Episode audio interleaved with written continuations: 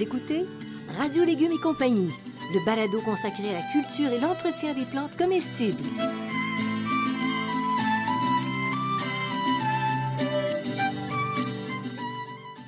Laitue, Basilic, plantation, poivron, bleuets, pollinisation, haricots, arrosage, fraises, insectes ravageurs et maladies, concombres, fertilisation. Radio Légumes et compagnie, le balado qui vous dit tout pour cultiver et entretenir simplement les plantes comestibles de façon naturelle.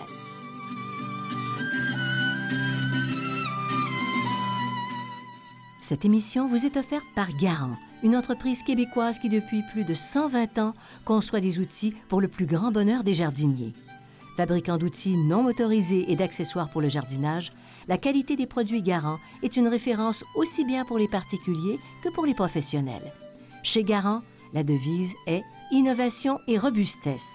Résultat, Garant vous propose des outils pratiques à haute performance qui rendront votre jardinage plus facile et encore plus agréable.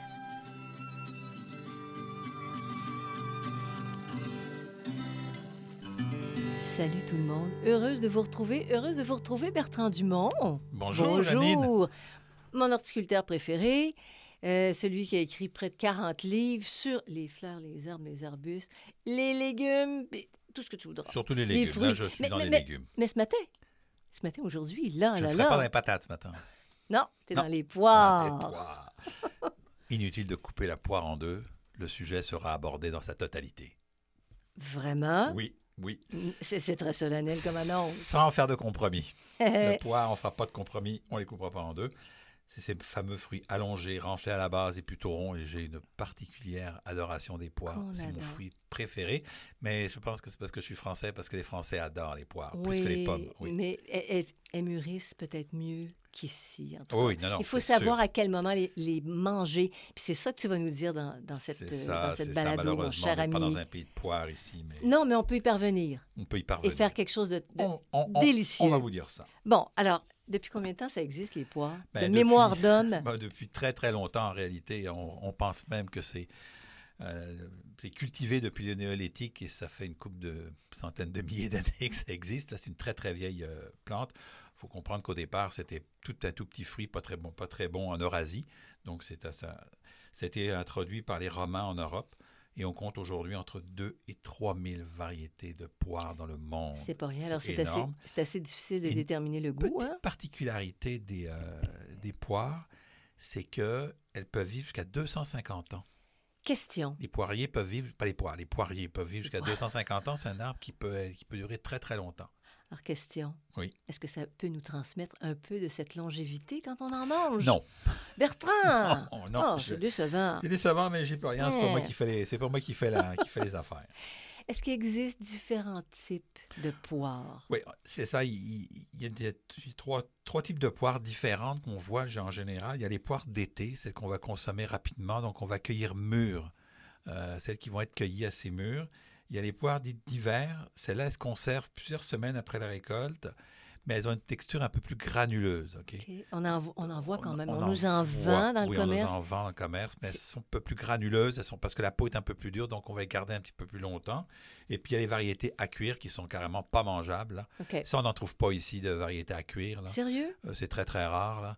Mais euh, de temps en temps, il y a des gens qui ont. Parce que, parce que je dis ça parce que si, par exemple, il y a des gens qui ont des vieux pommiers Oui. ou des, pardon, vieux poiriers. Mm. puis qui trouvent que les fruits sont pas très bons, ben, ils peuvent les cuire à ce moment-là. Ils Bon. peuvent faire, faire des compotes avec. C'est Bon. assez bon. Fait que tu réponds à mon interrogation. Oui. Donc, un poirier sur une ferme, euh, dans le fond de. Oui, parce qu'à une époque, on a cultivé des poiriers au Québec en Mm. bonne quantité, là, notamment dans le bas du fleuve. Mais euh, depuis, Oui. quelques, depuis, euh, depuis la, le milieu du 19e siècle, euh, les Ontariens et les Américains nous inondent de leurs poires. Et nous font croire qu'il faut qu'il fasse chaud. Sais, comme dans la, la péninsule du ne Niagara, il pas fait plus croire. Il faut qu'il fasse chaud, mais disons que c'est c'est toujours une question de coût. Non, mais c'est c'est intéressant de savoir qu'on peut cultiver beaucoup plus au nord Oui, oui. des poires, Oui. jusqu'en Gaspésie quasiment. C'est fou.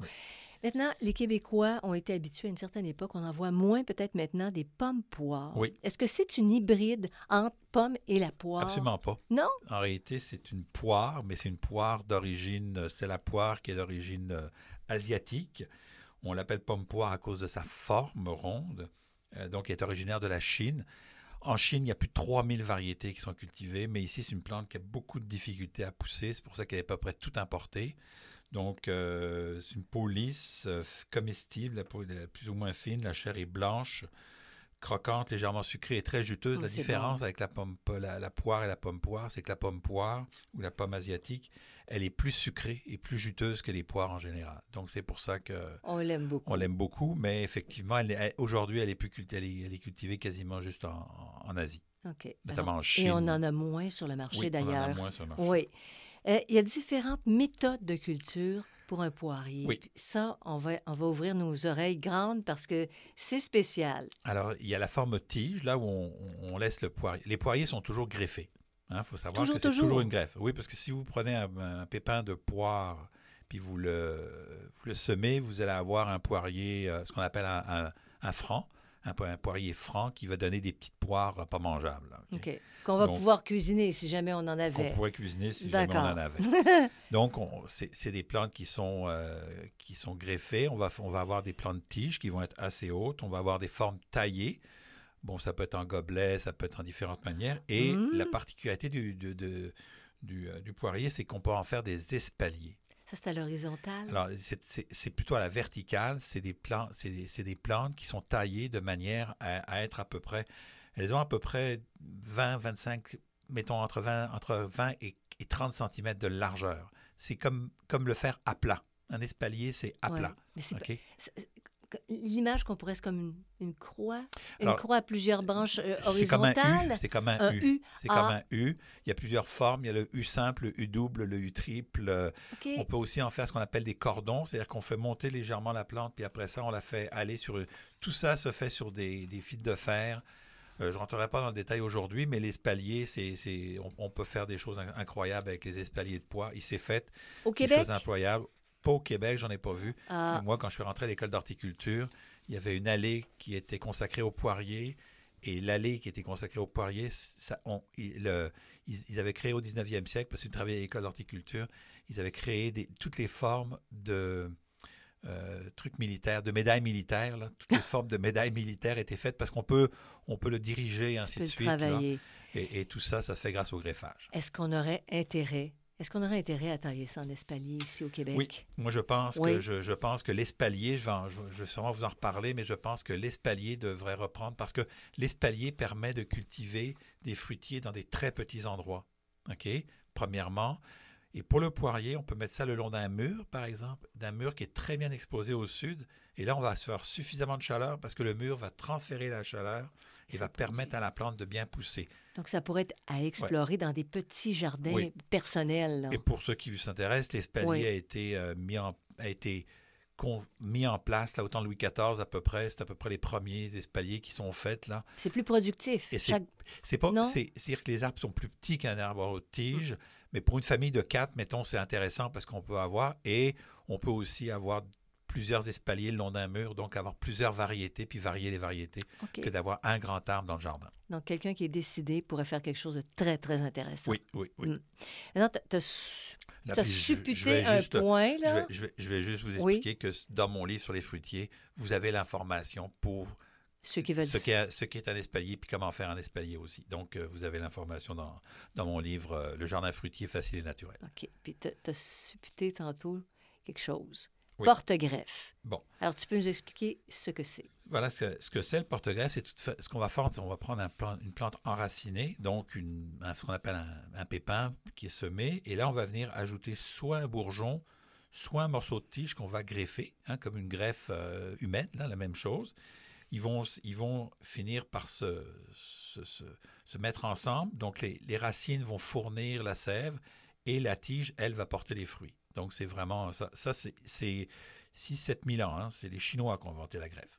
C'est très très vieux. Ok, la ok, greffe ok, c'est très très vieux. Là on l'oublie souvent. Ce n'est pas le modernisme. Ça n'est pas le modernisme. Et on le fait encore. Oui, on le fait encore. Et la greffe et la greffe à l'œil, ce qu'on appelle au bourgeon, ok, a été inventée par les, les, les Romains et a été euh, re- retravaillée par, au, au, au 15e siècle, ok. Pour vous dire qu'il y en a des techniques qui sont des techniques qui sont extrêmement vieilles, mais qui fonctionnent encore très bien. hein. Ça se réinvente Ça se réinvente. C'est ça. Alors, ça explique ça. Maintenant, les influences du porte-greffe sur le, le pourquoi- produit pour- fini, si Pourquoi on faire veut. ça à part obte- obtenir des fruits? Mais la dimension de l'arbre, si on veut avoir des variétés, euh, des, des- des arbres nains, seminants, c'est à cause du porte-greffe. ok? Euh, la vitesse de croissance, ok? Les, les- les plus rapides, moins rapides, ça va être avec le porte-greffe. L'adaptation au sol, l'adaptation aux, aux conditions environnementales, la vitesse de mise à fruit, parce que plus un arbre est petit, plus la mise à fruit est rapide. Mhm. Donc, si on, on attend avec un haut tige, ça va être beaucoup plus long. La présence de maladies, on peut réduire la présence de maladies grâce au greffage. La durée, vie- la durée de vie de l'arbre. Un standard peut vivre entre 60 et 80 ans, un, deux- un seminant 30 à 50, puis un an 20 à 30. OK? OK. Ça, tu parles du, du Québec, le Canada. Je parle de, de tous Tout, les principes partout. de la greffe. OK. Et j'en parle parce que je pense que si on développait un peu la greffe, le porte-greffe pour le Québec avec le poirier, on pourrait cultiver plus facilement du poirier au Québec. Je pense que c'est une question de porte-greffe. On n'a pas assez exploré encore les porte-greffes.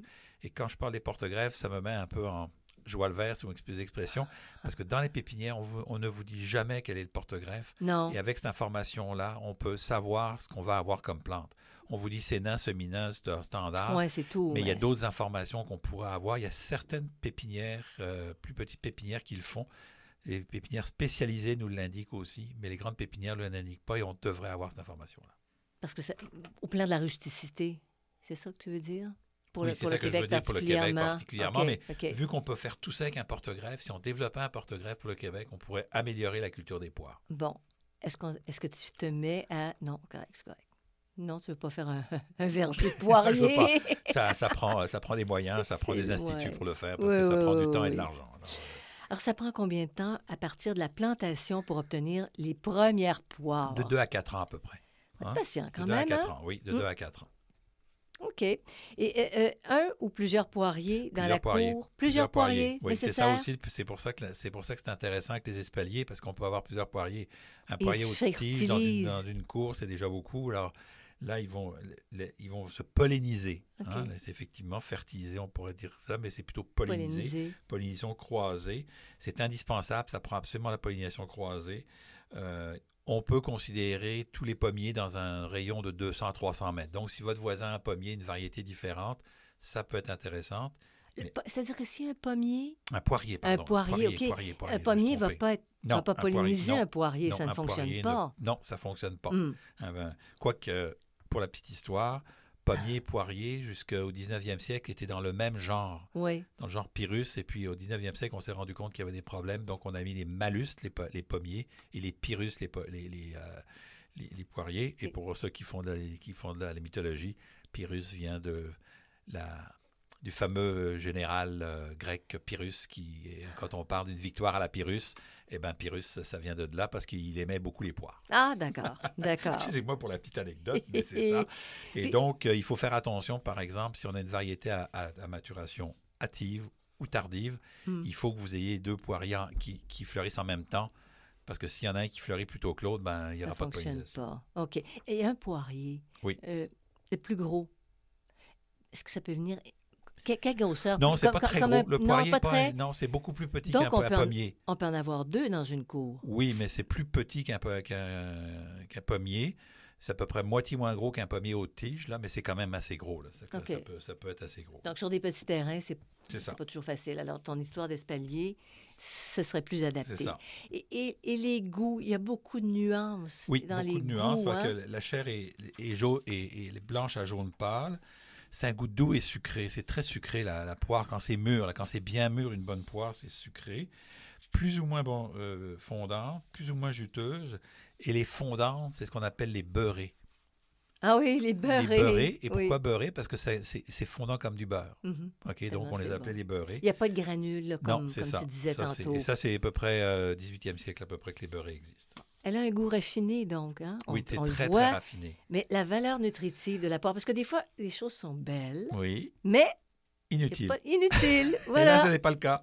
Donc, euh, c'est une bonne source d'antioxydants, mais la, la- les antioxydants sont dans la pelure. Donc, si vous prenez une poire pour vous enlever la pelure, c'est moins bon. Bon, alors sur les, les plures de poire de conservation, les granules puis tout ça, c'est ce qu'on retrouve. Oui, c'est pour ça qu'il faut garde. il faut laver les poires quand on les mange, là. Ouais. Mais effectivement, là, c'est... Les poires, les- c'est-à-dire les, les pelures qui sont plus épaisses, ça, on la sont- sent là, dans la compote, C'est ça, on la sent dans la compote. C'est quand on fait de la compote, on les conserve. Oui. Oui. Et de la fibre alimentaire aussi, c'est une source de cuivre, de vitamine C puis de vitamine K. Donc, il y a quelque chose là. Elle Oui. n'est pas juste succulente Non, elle est juste euh, succulente et bonne pour et la santé. nutritive. Bon, est-ce que c'est une plante qui est gourmande? Moyennement gourmande, moyennement assoiffée, qui demande par exemple le plein soleil, il va vraiment valoir Mm. euh, au plein soleil. Donc dans un sol plus ou moins riche, mais bien drainé, elle va, elle va réussir euh, sans problème. Et peux-tu dire, toi qui es horticulteur, que c'est facile à cultiver? Non, c'est pas une, facile, une plante facile à cultiver dans nos régions parce qu'elle n'est pas très adaptée pour les régions froides. Donc, on va dire à ceux qui nous écoutent que c'est un défi. Pour ceux qui aiment vraiment la nature, Oui. c'est un défi, Oui. un Alors, beau défi. Il y a deux défis. Il y a la région froide et le choix de la variété. Il y a beaucoup de problèmes de maladies sur le, le- le- le poirier. Et donc, il faut éviter les poires, malheureusement, les poires populaires. Les bartlettes, on les a sur le... les sur le- bartlettes, les beautés flamandes, les bosses, les beurre et bosses, les clapes favorites, elles sont sensibles à la brûlure bactérienne. Et si vous les plantez, vous allez avoir des problèmes de- d'insectes et de maladies. Alors, en plus de ça, la difficulté parfois avec le froid, mais il y a des variétés qui sont intéressantes. Anjou, ou beurre- qu'on appelle aussi beurrée d'Anjou, donc qui est très fine. La conférence est une variété québécoise à Savignac, parce qu'il y a une variété québécoise qui a été faite dans la région de Joliette par le frère Savignac, et donc est une très bonne variété aussi, qui est très résistante et très rustique, parce que Mhm. ça fait, frère Savignac, c'était, je pense, à début du 20e siècle de mémoire, et donc qui est très intéressante. Et il y a aussi deux séries, les séries Arrow et Arrowin, qui sont des très résistantes et aux maladies et aux insectes qui sont peu connues. On commence à les vendre. Elles ont été développées au Canada. C'est sûr qu'elles ont été développées plus vers le sud du Canada, mais elles sont assez résistantes au froid et surtout assez résistantes aux insectes et aux maladies. Elles sont bonnes? Elles sont excellentes. Elles sont excellentes. Oh, OK. Donc, su- sucré du goût. Qu'est-ce que je voulais dire? Tout ça, le nom de toutes les, les- Les les variétés, qui sont à proscrire ou à encourager, on les a sur euh, le site. Hein? euh, oui, on va les avoir Oui. sur le site. Ça va être sur le site, mais c'est surtout dans mon livre. Ah, ah, ah, d'accord. Vous écoutez Radio Légumes et compagnie, le balado consacré à la culture et l'entretien des plantes comestibles.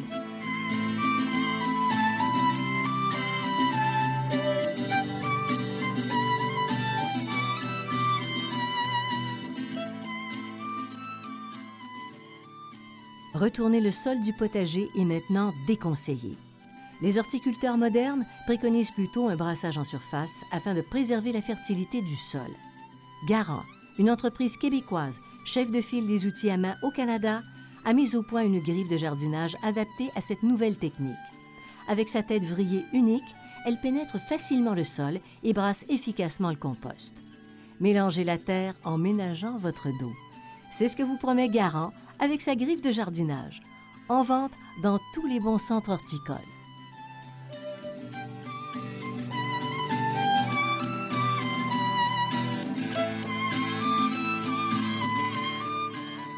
Vous écoutez Radio Légumes et compagnie, le balado consacré à la culture et l'entretien des plantes comestibles.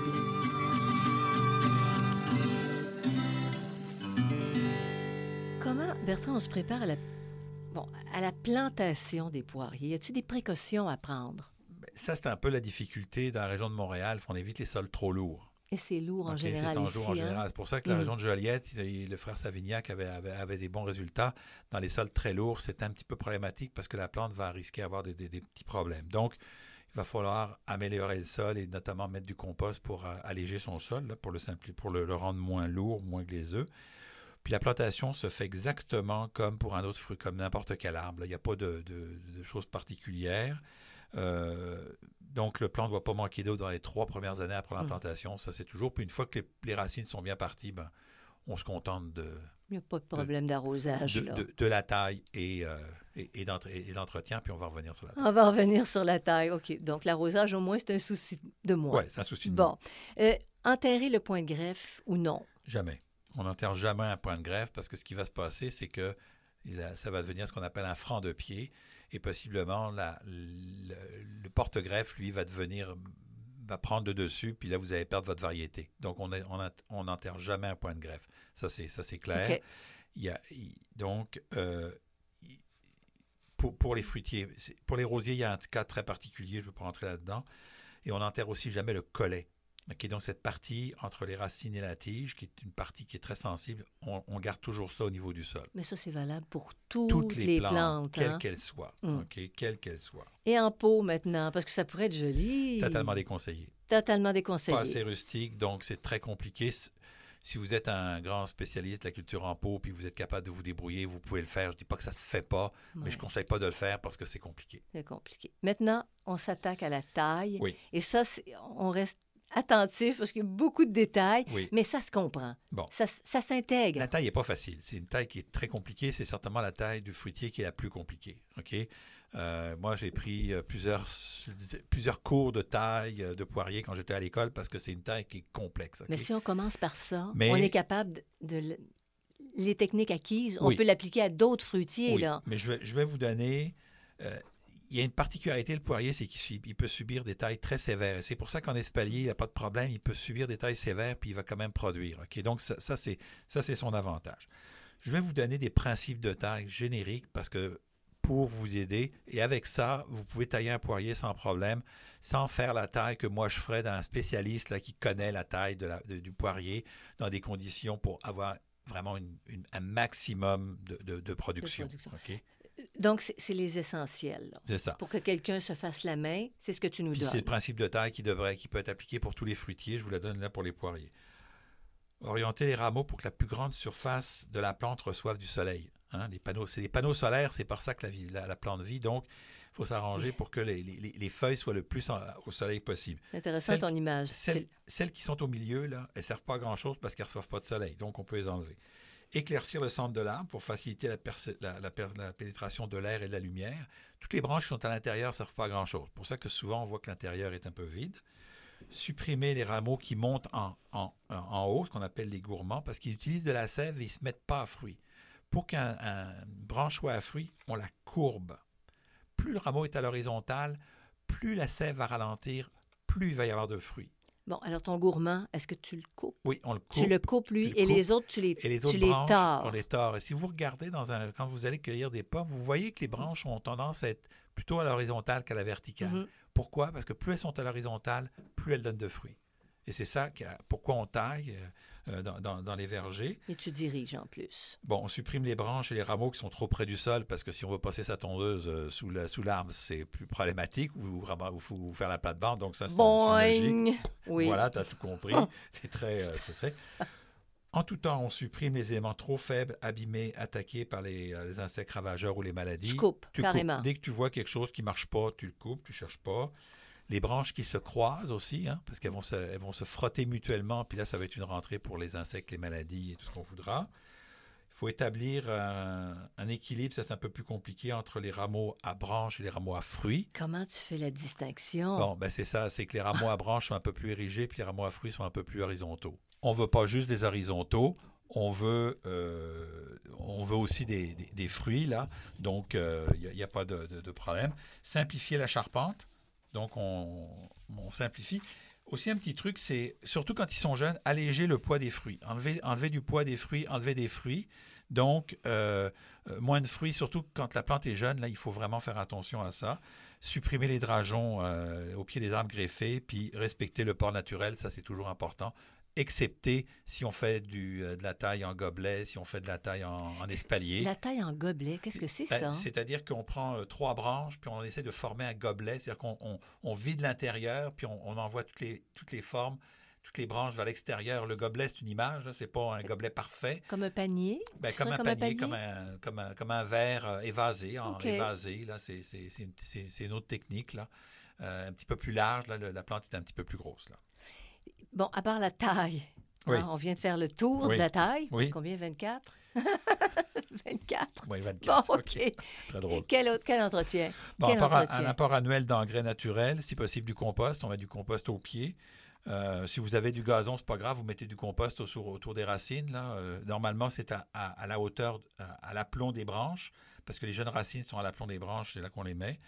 Euh, on le met en général quand les fruits commencent à apparaître. Il y a l'éclaircissage des jeunes bouquets à fruits. Dans un, ça, ça va faire un bouquet en général, il y a plusieurs fruits, il y a jusqu'à 5 à 6 fruits. Si vous voulez des plus gros fruits, vous laissez juste, vous laissez juste deux à trois fruits. Mettons quatre parce que s'il y en a un qui meurt. Mais s'il y en a six, vous en enlevez deux. Alors, Oh. vous faites ça à la main. Les professionnels, ils font ça avec des produits chimiques. Mais vous, vous faites tu ça à la es- main. Tu es lag. Tu es là, c'est ça. Mais c'est ça. Vous, vous, vous réduisez le nombre de fruits pour avoir des plus gros fruits. Que tu joues à César. Le droit de vie ou de mort sur chaque fruit. Oui, on peut dire ça comme ça.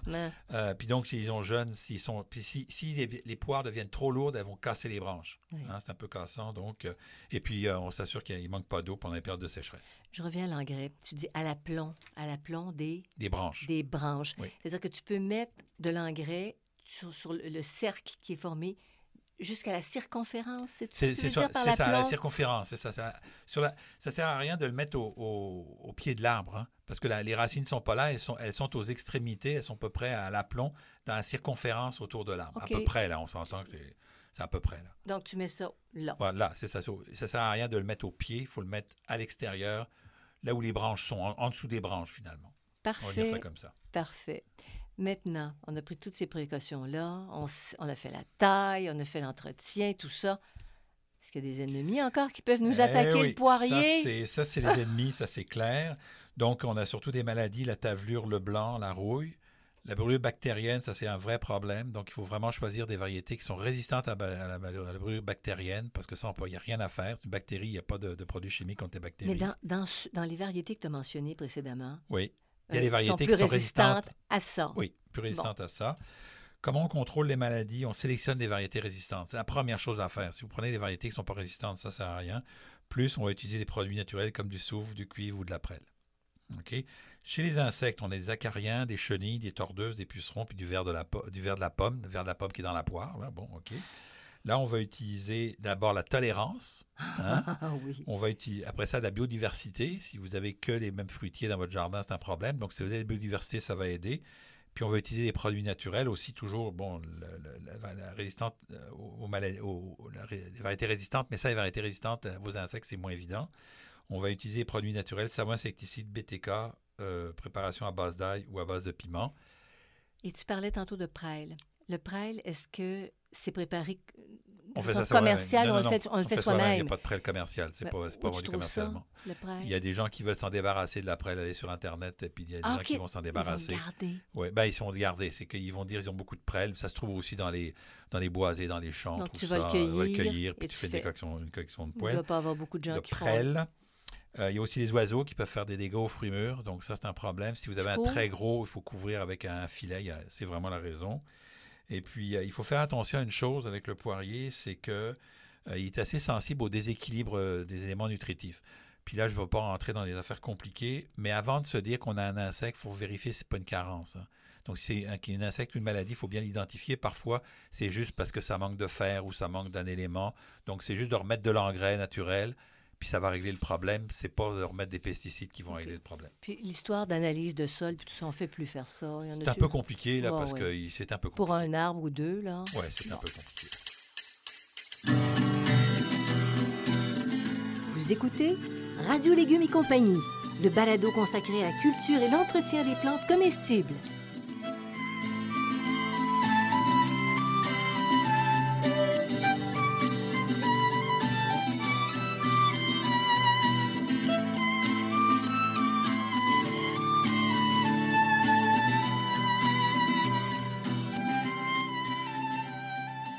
Le potager urbain facile et naturel, potager en pot, le jardin fruitier facile et naturel et potager productif. Retrouvez les livres de Bertrand Dumont en format papier en librairie et sous forme numérique sur le web.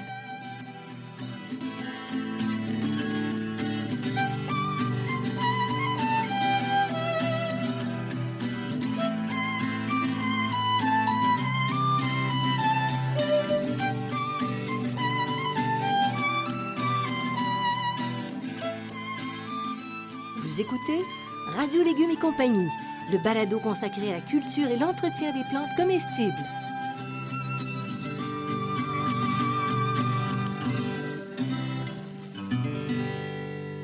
Eh bien là, on arrive au moment de les récolter. Quand est-ce qu'on les récolte pour qu'elles soient à leur meilleur? Alors, les poires de consommation rapide, les poires d'été, on va, quand, quand on, presse un peu le doigt, elles sont molles. ok? Donc, c'est à ce moment-là qu'elles sont bonnes. Le parfum est bien prononcé. On sent la poire et ça sent vraiment la poire. Euh, donc, on tourne légèrement le fruit. Puis, si le pédoncule lâche, ben, ça, c'est qu'il est prêt. ok? Un fruit, si vous le prenez dans la main puis vous forcez pour le, vous le cassez, ça ne marche pas, il n'est pas mûr. ok?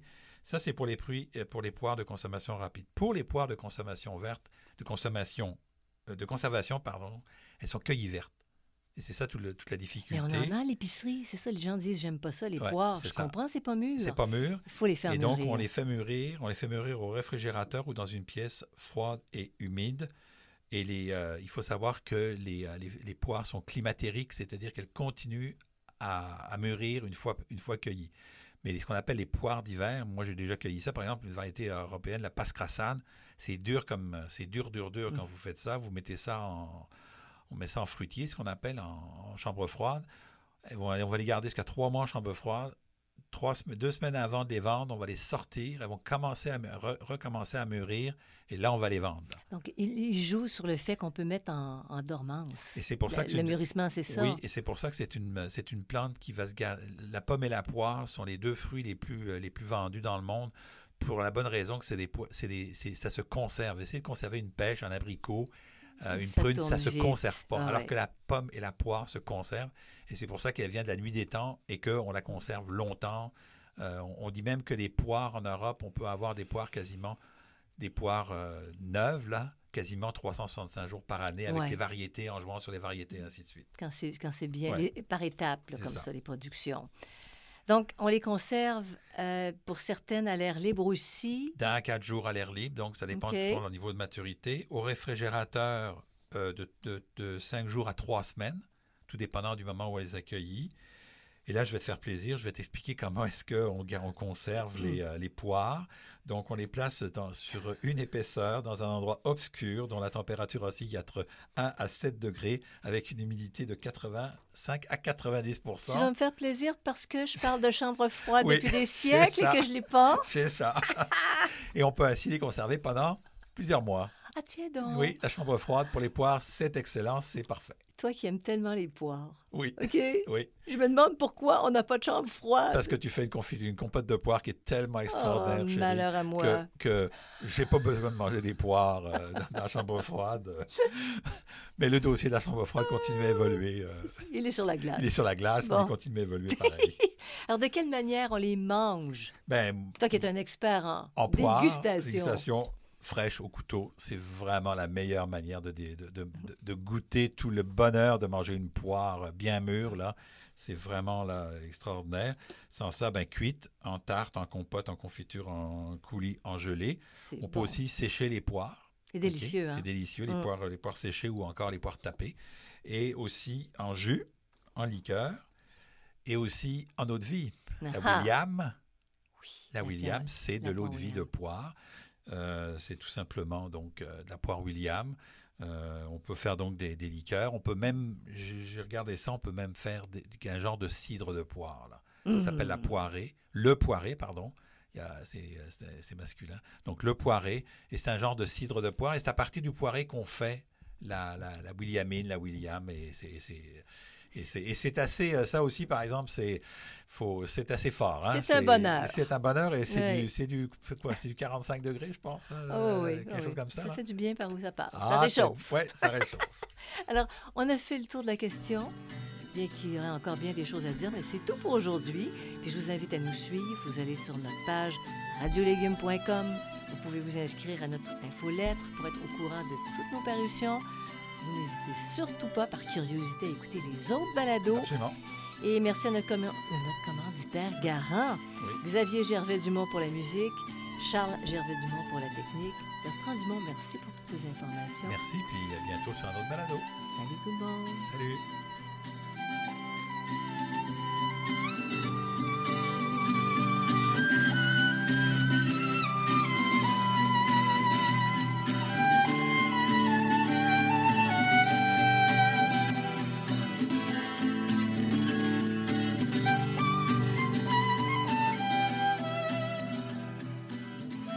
Écoutez Radio Légumes et compagnie, le balado consacré à la culture et l'entretien des plantes comestibles.